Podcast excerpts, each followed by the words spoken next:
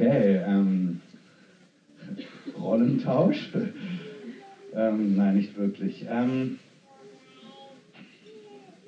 ja, Gott ist einfach gut. Wirklich, man kann, wenn man mit Gott geht über die Jahre, dann sieht man, dass Gott treu ist und dass er einfach alles erfüllt, was er gesagt hat und dass er einfach die richtigen Dinge zur rechten Zeit macht, die richtigen Türen öffnet, auch die richtigen Menschen zur Seite stellt. Das gilt für uns alle. Wir haben einen treuen Gott. Amen. Ich war die letzten Monate so im Herbst viel unterwegs. Wir waren als Gemeindeleitung ja in Israel, ich war in Malawi und Mosambik und jetzt in den USA. Und auch da habe ich einfach so Gottes Treue, Gottes Realität gesehen, Gottes Kraft gesehen. Und ich gucke mal zum anderen Zeitpunkt vielleicht noch ein paar mehr Details. Ich möchte euch nur eins erzählen, was mir die Woche passiert ist. Ich habe in einer Bibelschule gelehrt, die bis vor einem Jahr, würde ich sagen, ähm, eine Theologie hat, den Heiligen Geist, den gibt es schon, glauben natürlich alle Christen, aber so richtig reden, wirken und handeln tut er heute nicht mehr. Die hatten in ihrem, das ist eine Universität, die hatten dort sogar eine Klasse, also wo sie unterrichtet haben, warum das Sprachengebet nicht von Gott ist ähm, und warum es das heute nicht mehr geht. Da bin ich natürlich genau der richtige Sprecher. Ähm, und letztes Jahr hat Gott da so gewaltige Heilungen vollbracht. Ähm, da wurde, ähm, ich dachte, es war eine Professorin, jetzt habe ich erfahren, es ist die Leiterin der Bibliothek dort, die wurde als erstes geheilt. Und dann wurden lause Leute dort in so einem Gottesdienst geheilt und das hat richtig was aufgebrochen. Das war wunderbar. Und das Schöne war, dass sie mich wieder eingeladen haben dieses Jahr. Das heißt, sie waren mir nicht böse ähm, und dem Herrn auch nicht. Und eins, was möchte ich erzählen, was passiert ist. Ich hatte mich vorbereitet und habe Gott gebeten, einfach so für was Neues und für mehr. Und es sind einige Sachen passiert, aber in diesem Gottesdienst hat Gott zu mir gesagt, er möchte was mit Metall machen. Und dann habe ich, das ist okay, das möchte ich gern sehen, habe es dann aber vergessen und im Gottesdienst lehre ich dann ganz kurz, wie man für Heilung betet, dass wenn was eben nicht da ist, dass man es in Existenz ruft und so weiter und so fort. Kennt ihr alle Punkt 2, wenn ihr die Schule des Geistes gemacht habt beim Heilungsgebet.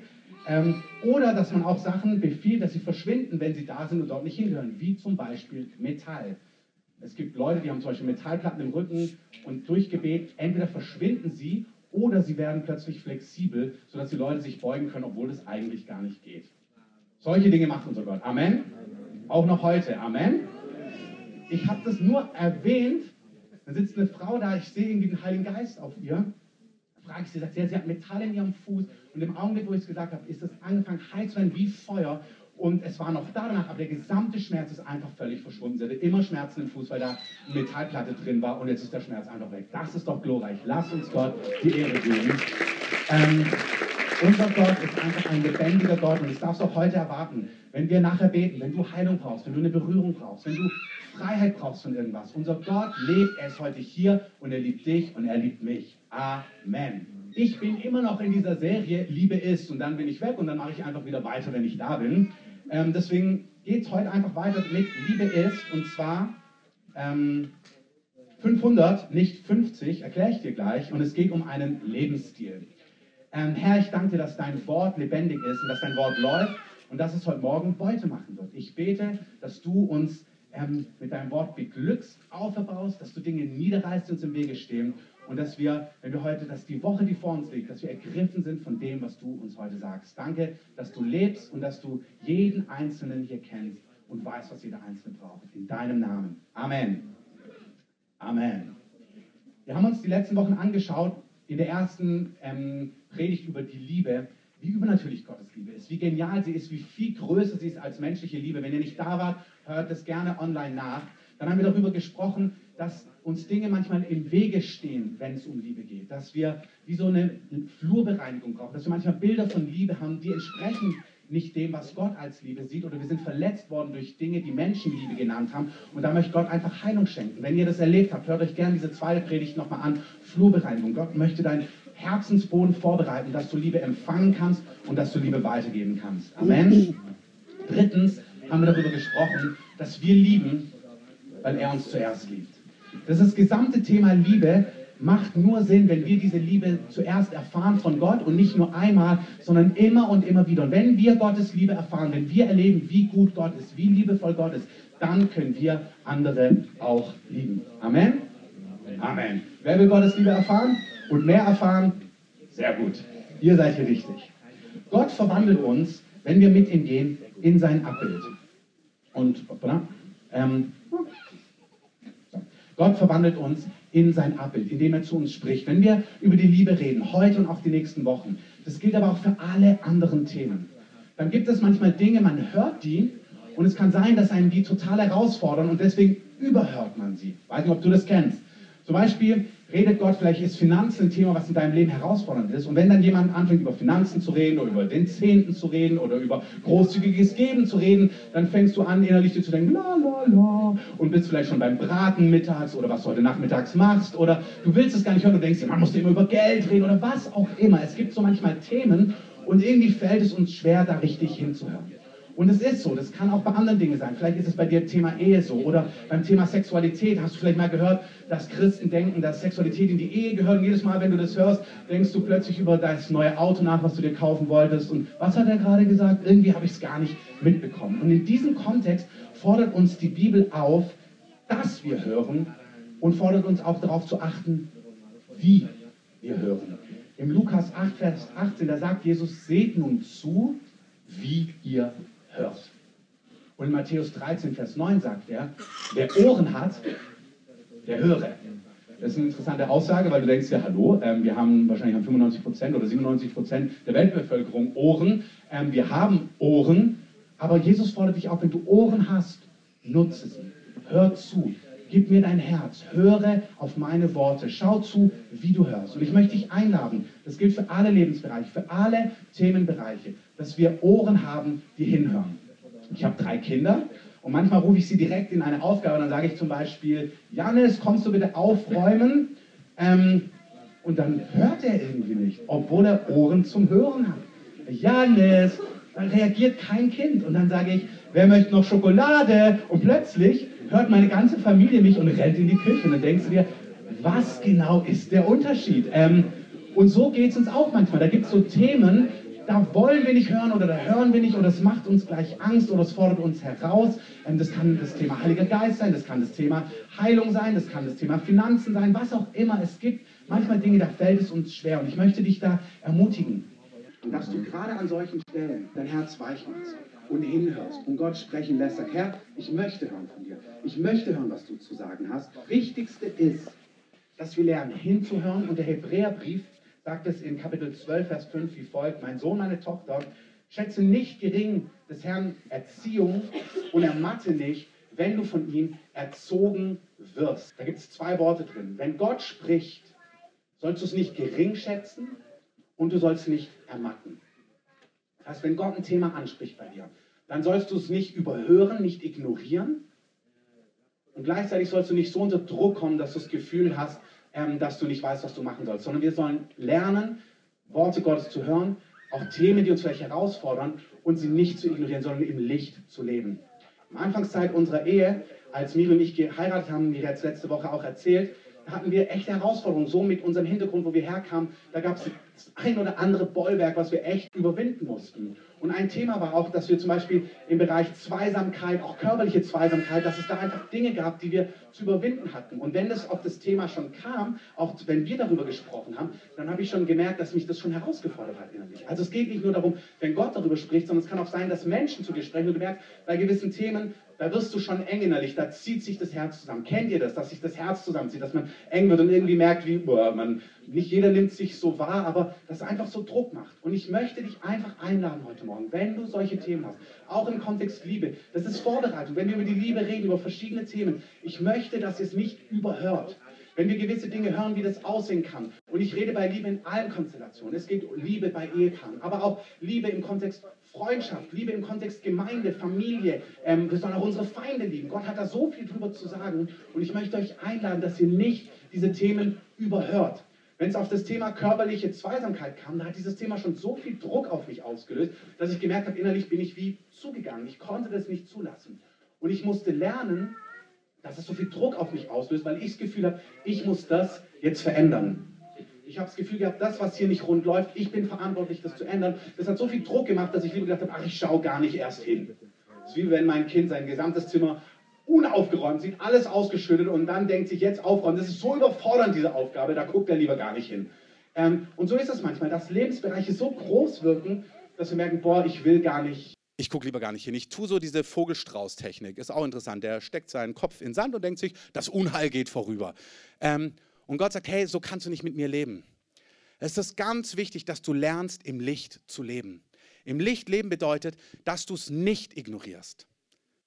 Aber im Umkehrschluss, du musst auch nicht ermatten und es selber machen, sondern du musst nur anfangen, diese Themen, die dich herausfordern, vor dem Herrn zu bewegen. Wenn Gott zum Beispiel spricht über Sexualität und es gehört in die Ehe und du merkst, boah, ich will darüber gar nichts hören, dann hör doch auf, es zu ignorieren, sondern sag doch dem Herrn ehrlich, Herr, ich merke, du willst da was sagen, aber irgendwie will ich da gar nicht hinhören. Das fordert mich heraus, das macht mir Angst, aber lehr mich, sprich zu mir. Das bedeutet im Licht leben. Der Epheserbrief sagt uns, wir sollen im Licht sein und alles, was im Licht ist, alles, was offenbar ist, alles, was wir vor Gott bringen, das ist im Licht. Und es ist so, dass Gott dich nicht zwingt dazu. Das ist der wichtige Punkt. Gott weiß um die Dinge, die dich herausfordern. Vielleicht fordert dich das Thema Leiterschaft heraus. Du hörst Autorität, das Wort Gehorsam, Unterordnung. Da denkst du schon, da merkst du, das will ich gar nicht hören. Und wenn dich so ein Thema herausfordert oder Wahrhaftigkeit, was auch immer, wenn es so ein Thema gibt, ignorier es nicht, nicht Kopf in Sand, sondern rede mit dem Herrn darüber. Soweit du kannst. Wenn du nur sagen kannst, buh, ich merke, das fordert mich heraus, hilf mir, reicht es schon aus. Aber Gott fordert dich herauf, dass du für das Verantwortung übernimmst, was in deinem Herzen ist.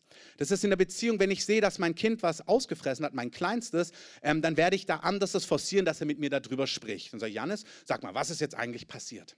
Und ich suche das Gespräch mit ihm und bitte ihn, mir zu sagen, was ihn bewegt oder was ihn herausfordert. Aber umso älter dein Kind wird, wenn jetzt zum Beispiel meine Tochter, sagen wir mal 15, 16 ist und Liebeskummer hat, dann merke ich das vielleicht. Vielleicht merke ich, dass sie nach der Schule traurig nach Hause kommt und irgendwie das Zimmer zumacht und den ganzen Tag Musik hört und auf dem Bett liegt und ähm, irgendwie merke ich, irgendwas bewegt sie. Ich weiß nicht, wie das dann aussieht bei einem Teenager-Mädchen. So stelle ich mir das vor.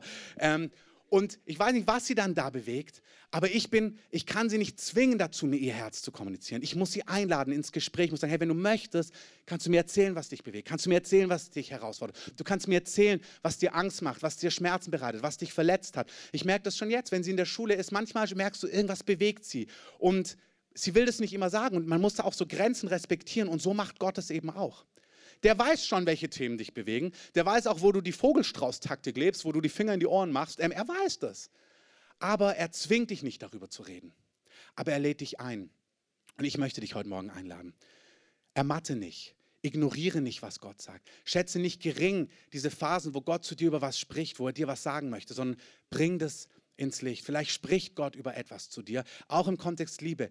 Ermatte nicht, Sei nicht überfordert. Wenn du spürst, boah, das Thema fordert dich heraus, du denkst schon an Ehe und deine Rolle als Mann da drin oder als Frau und merkst, boah, das überfordert dich oder in welchem Kontext auch immer.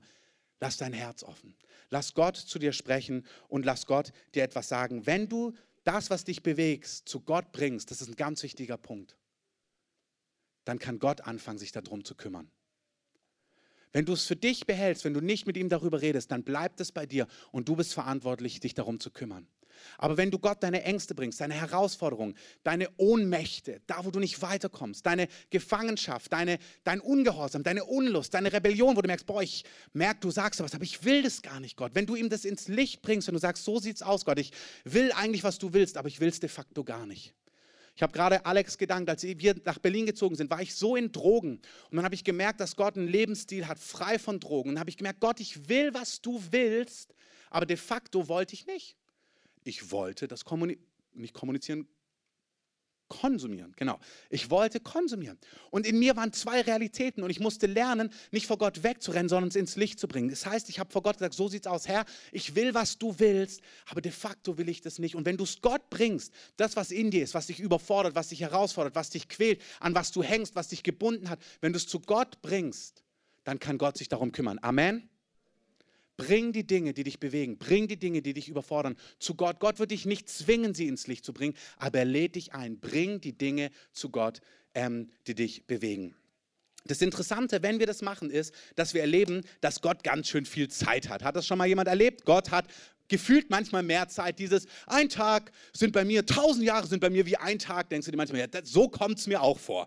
Ähm, dieses Gefühl, Gott, wo bist du eigentlich? Oder wie gerade Alex und Lene gesagt haben, sein Timing ist manchmal so anders und du denkst dir, dein Timing ist falsch und meins ist richtig. Aber ähm, sein Timing ist einfach anders und Gott hat manchmal viel mehr Zeit. Und ich habe erlebt, dass ich Dinge zu Gott gebra gebracht habe, die mich bewegt haben, die mich herausgefordert haben, die mich vielleicht gequält haben, die mir Angst gemacht haben, wo ich unfrei war, wo ich vielleicht sogar raus wollte als, aus sündhaften Dingen. Und ich habe sie Gott gebracht und gesagt, okay Gott, dann mach mich frei davon. Mach mich frei von dieser Sucht. Mach mich frei davon.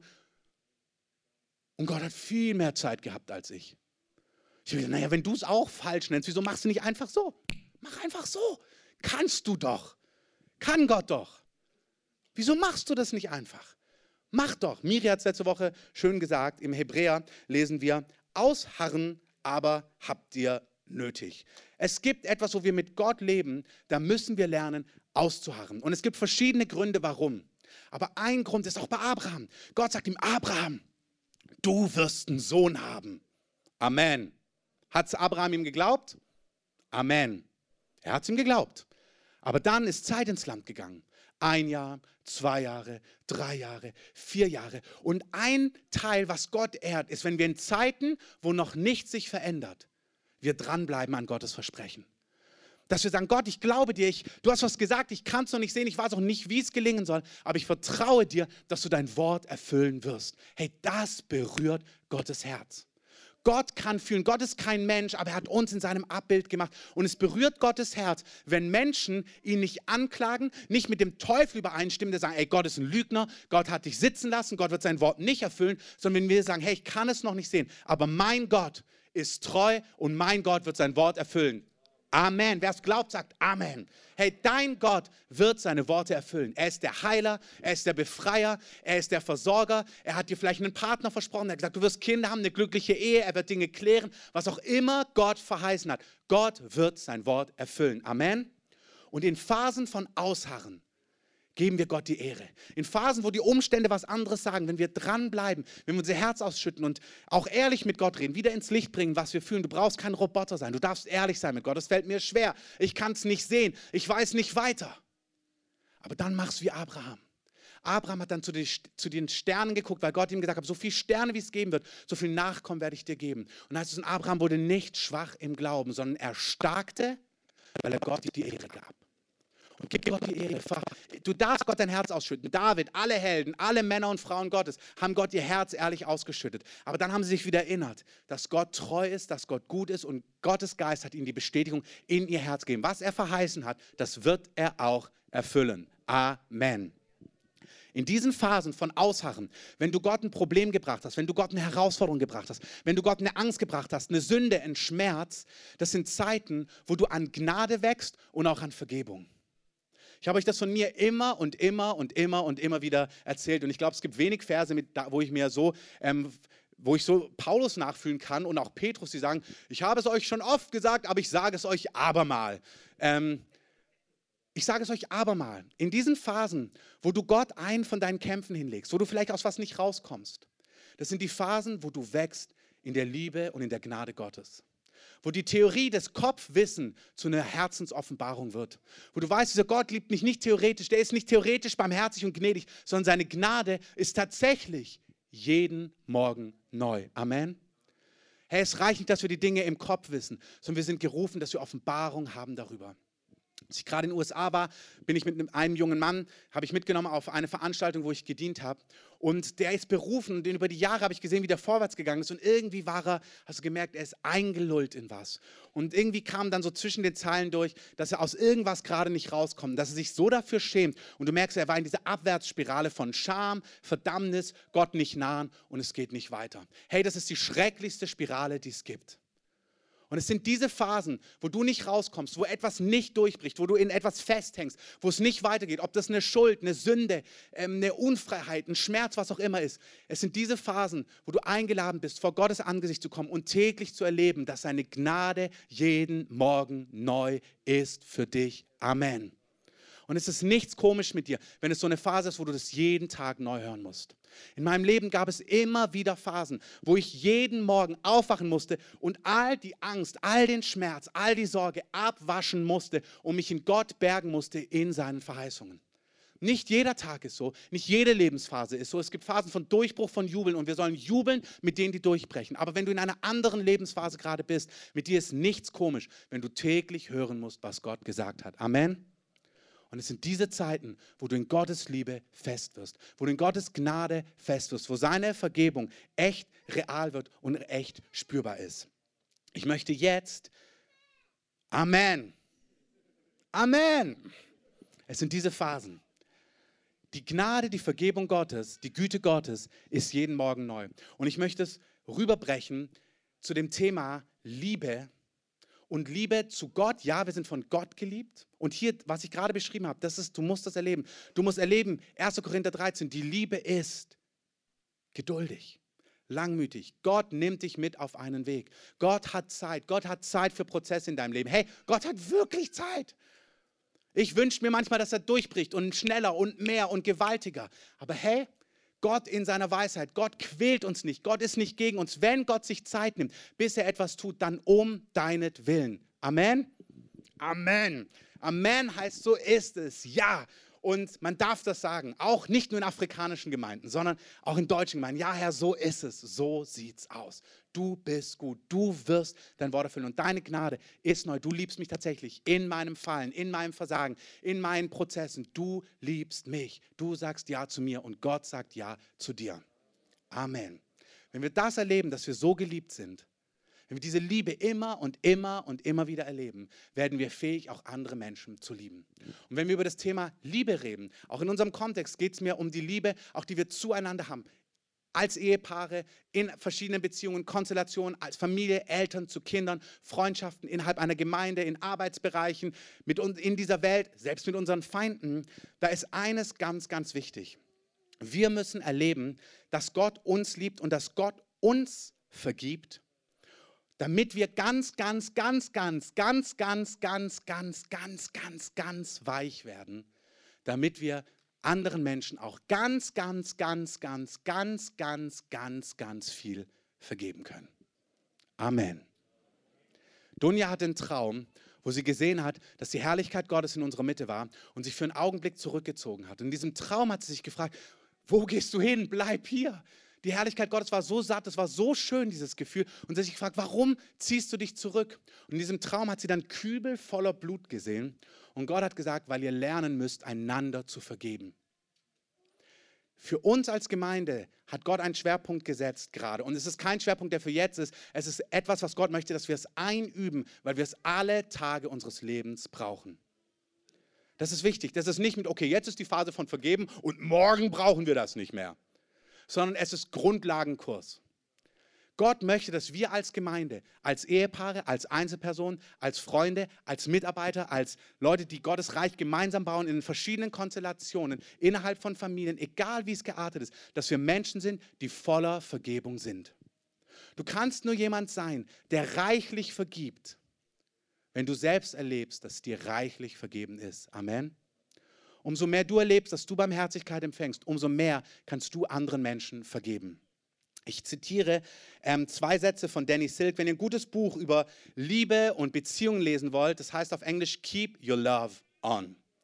Ähm, wunderbares Buch. Ihr werdet wahrscheinlich in den nächsten Wochen öfters mal oder Monaten mal was daraus hören. Ähm, da sagt der ein Satz, wir sind dafür erschaffen, unsere Bedürfnisse durch Menschen gestillt zu bekommen. Klammer aus, den ganzen Teil, wo wir aus Gott leben. Gott, wir sollen aus Gott leben, definitiv, was auch Miriam letzte Woche be besprochen und gepredigt hat. Aber wir sind auch gerufen, in zwischenmenschlichen Beziehungen satt zu werden. Das hat Gott sich genauso gedacht. Gott hat uns zueinander in Beziehung gestellt. Und wir sind gerufen, unsere Bedürfnisse durch Menschen auch zu stillen. Und zwar Menschen, die wir nicht kontrollieren können. Spürt jemand das Risikopotenzial da drin? Wer anfängt, auch in menschlichen Beziehungen eng, nah, verletzlich sein zu wollen, wird erleben, dass er ganz oft auch verletzt wird, ganz oft auch herausgefordert wird. Und wer nahbar sein möchte, wer verletzlich sein möchte, wer tiefe Beziehungen leben möchte und dadurch auch Sättigung, Lebenssattheit erleben möchte, muss eine Person sein, die willig ist, auch immer und immer und immer und immer wieder zu vergeben. Amen. Wer sich auf diesem Weg aufmacht, für satte zwischenmenschliche Beziehungen, egal in welcher Konstellation, der muss sich entscheiden, echt zu werden. Echt mit seinen Gefühlen, echt mit dem, was dich ausmacht, echt mit dem, was dich bewegt, echt mit dem, was dir kostbar ist, echt mit dem, was dich herausfordert. Hey, das gilt für alle Konstellationen. Das gilt definitiv für Ehepaare, das gilt definitiv für dich und deine Kinder. Deine Kinder müssen echt sein, du musst wissen, was bewegt sie, was bewegt sich nicht. Das gilt für Freundschaften, das gilt für Gruppen. Wenn du entweder du bist echt, das Wort im Englischen ist schön Intimacy, kannst du aufdröseln in into me see. Schau in mich hinein. Intimität entsteht da, wo Menschen sich erkennen, wo sie sich sehen, wo sie sehen, das macht dich aus, das macht mich aus. Diese Dinge bauen echte Beziehungen, echt werden voreinander. Wer sich auf diesem Weg aufmacht, wird sich verletzlich machen müssen. Du musst sagen, das bin ich und so sieht es aus und das ist echt verletzlich. Das ist echt verletzlich, wenn Menschen dich sehen können. Amen. Du musst lernen zu kommunizieren, was dich ausmacht. Kommunizieren ist nicht anklagen, by the way. Kommunizieren ist, dass du erzählst, ey, das bin ich. Kommunizieren ist nicht, du machst alles falsch. Ähm, und schon wieder und immer und nie. Das sind übrigens die Killer, die Kommunikationskiller. Immer tust du und noch nie hast du. Ähm, mehr dazu die nächsten Wochen. Du musst lernen zu kommunizieren und du musst lernen, dich und auch andere wahrzunehmen. Und ihr spürt schon, wenn man sich auf diesen Weg von Beziehung aufmacht, von Liebe zu erleben, von Echtsein voreinander, hey, da gibt es ein riesiges Potenzial, verletzt zu werden. Und wer dann weich bleiben will, muss lernen zu vergeben. Amen. Und er muss auch lernen, zu Gott zu rennen, um dort Trost, Berührung und Wiederherstellung zu erfahren. Ihr merkt, alles ist miteinander verwoben. Keine tiefen Beziehungen, wenn du nicht echt in Gott gegründet bist. Aber gleichzeitig kannst du echt in Gott gegründet sein, aber dann ruft Gott dich in menschliche und zwischenmenschliche Beziehungen mit all ihrer Schönheit und all ihrer Herausforderungen. Das Ziel ist, dass Dinge auch durch Menschen gestillt werden, in echten, echte Bedürfnisse, die kommuniziert sind, aber Menschen, die du nicht kontrollieren kannst. Und dann sagt er diesen schönen Satz, Real love is built the old way through hard work. Ich sage es mal auf Neudeutsch, verliebt sein kann jeder. Verliebt sein kann jeder. Echte Liebe. Echtes Kommunizieren, das bin ich, das bist du. Verletzlich werden voreinander, lernen, aufeinander einzugehen, das Leben niederzulegen in all den Facetten. Hey, das ist echte Arbeit. Es gibt kein Ehepaar, was nach 30, 40, 50, 60, 70, 80 Jahren, geht bestimmt auch, wenn man 100 wird, ähm, satt ist aneinander und brennt füreinander, die das nicht erlebt haben. Ich war in der Bücherei in den USA, habe kurz in ein Buch reingeschaut ähm, von einem ähm, bekannten Prediger über, über Ehe, über Liebe. Und die ersten Zeilen, die er gleich sagt, ist, hey, sie haben geheiratet voller Liebe. Und sie wussten nicht, wie gut die ganzen Tipps gemeint waren ähm, für das, was danach kommt, wo die Leute denken, ich brauche keinen Ehevorbereitungskurs, alles easy. Denkst du immer, ja, alles easy, also wunderbar, verliebt sein kann jeder. Und dann kommt die nächste Phase, wo du lernst, hey, der andere ist ganz anders als du. Und jetzt zu lernen, aufeinander einzugehen, hey, das ist echte Arbeit, aber Arbeit, die sich lohnt. Und genau das ist die Liebe.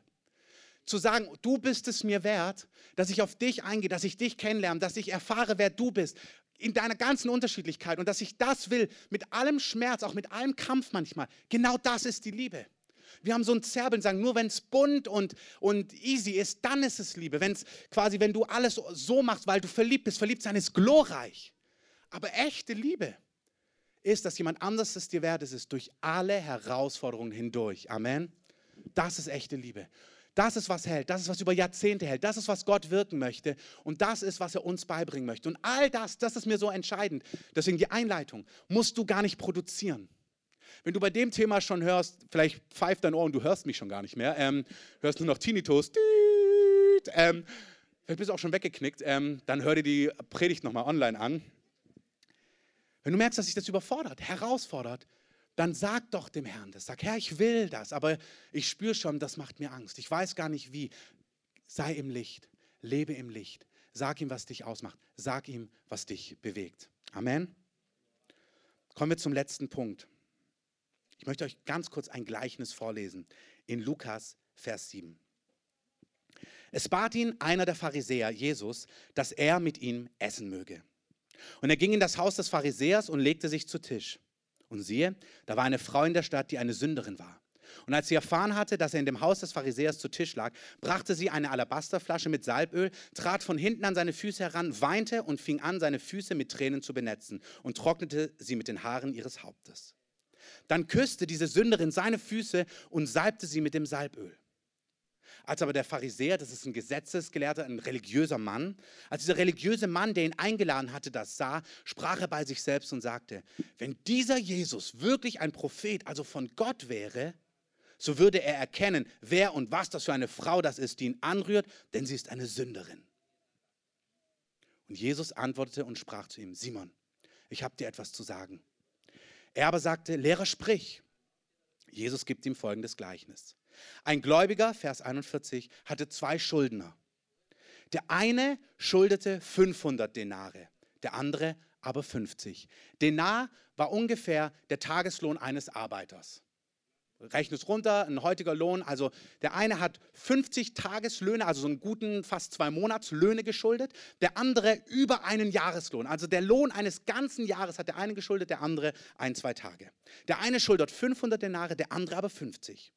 Da sie aber nicht zahlen konnten, schenkte er es beiden. Wer nun von ihnen wird ihn am meisten lieben? Simon aber antwortete und sprach, ich nehme an, dem, dem er das meiste geschenkt, der, dem er das meiste geschenkt hat. Er aber sprach zu ihm, du hast recht geurteilt. Und sich zu der Frau wendend, sprach er zu Simon, siehst du diese Frau? Ich bin in dein Haus gekommen und du hast mir kein Wasser für meine Füße gegeben. Damals sind sie in Sandalen gelaufen, war alles staubig. Du hast mir kein Wasser für meine Füße gegeben. Aber sie hat meine Füße mit ihren Tränen benetzt und mit ihren Haaren getrocknet. Du hast mir keinen Kuss gegeben. Sie aber hat, seitdem ich herangekommen bin, nicht abgelassen, meine Füße zu küssen. Du hast mein Haupt nicht mit Öl gesalbt. Sie aber hat sogar meine Füße mit Salböl gesalbt. Deswegen sage ich dir, ihre vielen Sünden sind vergeben, denn sie hat viel geliebt. Wem aber wenig vergeben wird, der, lebt, der liebt wenig. Er aber sprach zu ihr, deine Sünden sind vergeben. Und die mit ihm zu Tisch lagen, fingen an, bei sich selbst zu sagen, wer ist dieser, der auch Sünden vergibt? Wir haben gerade darüber gesprochen, dass tiefe Beziehungen wenn wir lernen wollen, das ist das Thema, echte, satte, erfüllende Beziehungen zu leben, auch innerhalb einer Gemeinde, in unseren Ehen, in unseren Familien, wie auch immer das aussieht, wenn wir echte, tiefe Beziehungen wollen, brauchen wir, wie ich es gerade beschrieben habe, weiche Herzen. Herzen, die weich sind und willig sind, viel und großzügig zu vergeben. Hier sagt Jesus in Lukas 7, wem viel vergeben ist, der liebt viel. Nein, nein, nein, nein, nein. Habt ihr die Falle schon gesehen? Macht nichts. Ihr habt sie nicht gesehen. Spielt einfach mit. Wem viel vergeben ist, der liebt viel. Und dieses Gleichnis ist interessant, weil er hier sagt in Vers 47, ihre vielen Sünden sind vergeben, denn sie hat viel geliebt. Hör bitte kurz richtig hin. Nicht, weil sie viel liebt, ist ihr viel vergeben. Uns ist nicht vergeben, weil wir gute Werke machen. Uns ist nicht vergeben, weil wir in die Kirche rennen. Uns ist nicht vergeben, weil wir uns waschen, weil wir Almosen bringen, weil wir gute Werke tun. Uns ist vergeben, weil Jesus für uns am Kreuz gestorben ist. Amen. Der Satz ist andersrum zu verstehen. Jesus sagt, die Tatsache, dass man sieht, dass sie so radikal liebt, dass sie sich so an mich verschwendet, dass sie sich mir so hingibt, ist der Beweis, dass sie erlebt hat, dass ihr viel vergeben ist. Sie liebt nicht viel und deswegen ist ihr viel vergeben, sondern ihr wurde so viel vergeben und das hat sie erlebt und gespürt, dass Jesus sie als Sünderin wirklich angenommen hat. Deswegen hat sie gesagt, ich gebe dir mein ganzes Leben. Ich, sie kniet nieder, sie küsst ihn, sie salbt ihn, sie schüttet sich aus vor ihm, weil sie berührt ist von seiner radikalen Liebe, die er für sie hat. Und dann kommt dieser Zusammenhang, weil wem wenig vergeben ist, der liebt wenig. Und das Problem ist, dass ganz viele dann denken, oh Mist, ich habe es nicht wild genug getrieben. Hätte ich es mal richtig wild getrieben in meinem Leben, wäre ich mal richtig so richtig gottlos gewesen oder vielleicht auch abgehauen von Gott, wenn du, wenn du christlich groß geworden bist, hätte ich mal richtig Mist gebaut, ja dann hätte Gott mir viel vergeben können und dann könnte ich heute viel lieben. Oder andere denken sich, na gut, ich habe es damals nicht getan, da ich heute in Liebe wachsen möchte, werde ich jetzt viel Mist bauen, viel daneben hauen, viel sündigen, damit die Gnade zunehme, damit ich viel geliebt werde von Gott, erlebt, wie er mich trotzdem liebt, damit ich dann viel lieben kann. An dich gilt der Römer Kapitel 6, Vers 1 Vers. Was sollen wir nun sagen?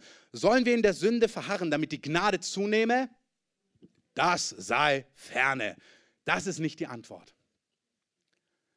Die Falle habt ihr schon gesehen. Nein. Die Falle ist, Du bist eine 500 und keine 50. Du denkst vielleicht, Mist, mir wurde nur wenig vergeben, ich kann nur wenig lieben. Aber das ist die Täuschung. Dieses Gleichnis ist ein Gleichnis für Selbstgerechte. Du denkst ja, Mist, ich bin nur eine 50. Meine Ehefrau, die ist eine 500 und der Nachbar, der ist auch eine 500 und der, der ist recht. Aber ich, arme 50, kann nicht viel lieben. Und Gott sagt, nein, nein, nein, nein, völlig falsch. Du bist die 500. Du bist die 500. Du siehst es nur noch nicht. Und ich möchte, dass du erlebst, dass dir viel vergeben ist.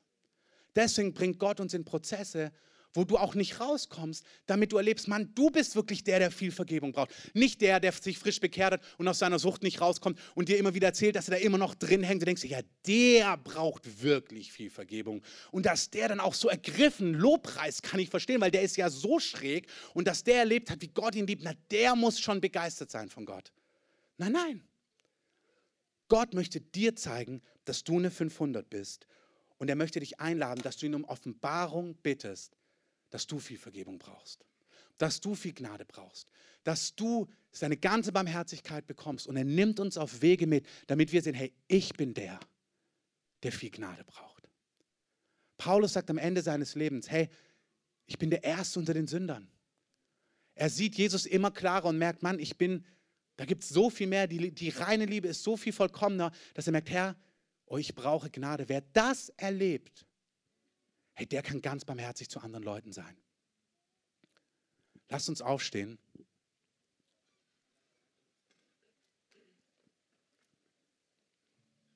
Ich möchte euch den gesamten Zusammenhang noch einmal vor Augen führen. Wenn Gott uns auffordert, eine Gemeinde zu sein, die viel liebt, die, eine, die satte Ehen hat, Familien, Freundschaften, Beziehungen, die eine Welt lieben kann, die Gott nicht liebt, selbst unsere Feinde, vielleicht Menschen, die dir Böses tun, müssen wir Menschen sein, die ein weiches Herz haben. Menschen, die das Risiko eingehen, verletzt zu werden. Menschen, die sichtbar werden mit ihren Gefühlen, mit ihren Emotionen, mit ihren Bedürfnissen. Die lernen darüber zu reden, das zu kommunizieren, zu sagen, ey, das bin ich, das macht mich aus. Wer das so lebt, wird ohne Wenn und Aber in der perfektesten Ehe, in der perfektesten Familie, in den perfektesten Freundschaften, in der perfektesten Gemeinde erleben, dass er verletzt werden wird und dass Menschen an dir fehlen werden und auch scheitern werden und auch versagen werden. Das heißt, umso weicher und verletzlicher und so bedürftiger du wirst. Und das ist die Richtung, in die uns der Heilige Geist führt. Hey, wenn ihr Teil dieser Gemeinde seid, erlebt ihr, dass Gott uns auffordert, so zu leben, immer und immer wieder. Aber wer hier zunimmt, muss ohne Wenn und Aber unbedingt zunehmen an der Fähigkeit zu vergeben. Weswegen Gott uns gesagt hat, ihr müsst lernen, einander zu vergeben. Ihr müsst lernen, einander in euren Ehen, in euren Familien, in euren Freundschaften, in euren Beziehungen immer und immer wieder zu vergeben. Auf Arbeit, deinem Chef, Leuten, die es dir nicht gut meinen, die gegen dich sind. Weiß nicht, wo Gott dich gerade reingesetzt hat. Aber hey, es ist deine Aufgabe, zu lernen, zu vergeben und loszulassen. Zu vergeben und freizusetzen. Und wenn dir das schwerfällt, wenn du merkst, dass du schnell bist mit Anklage, mit Richten, wenn dein Herz schnell hart wird, wenn du merkst, es fällt dir schwer, Gnade zu geben, zu lieben, dich auszustrengen, wenn dein Herz das nicht gut kann, dann will Gott dir zeigen, dass du eine 500 bist. Dann sollst du erleben, wie viel er dir vergibt, wie gnädig er zu dir ist, wie barmherzig er zu dir ist, wie liebevoll er für dich ist, in deiner Schuld, in deiner Selbstgerechtigkeit, in deiner Sünde, die du vielleicht gar nicht siehst. Und ich möchte euch das wirklich sagen. Wenn ihr spürt, es fällt euch schwer, barmherzig zu sein mit anderen, wenn es euch schwer fällt, gnädig zu sein mit anderen, dann bittet Gott um ein weiches Herz. Bittet ihm, dass er euch zeigt, wie liebevoll er zu euch ist, wie barmherzig er zu euch ist, wie gütig er zu euch ist. Herr, ich danke dir für deine große Gnade für deine große Barmherzigkeit und dass du uns zu einer Gemeinde machst, die echte Beziehungen leben soll. Satte Beziehungen, satte Ehen, erfüllende Familien. Herr, erfüllende Freundschaften. Herr, in unseren Bereichen, wenn wir zusammenarbeiten, wenn wir dein Reich bauen, dass wir einer den anderen höher achten.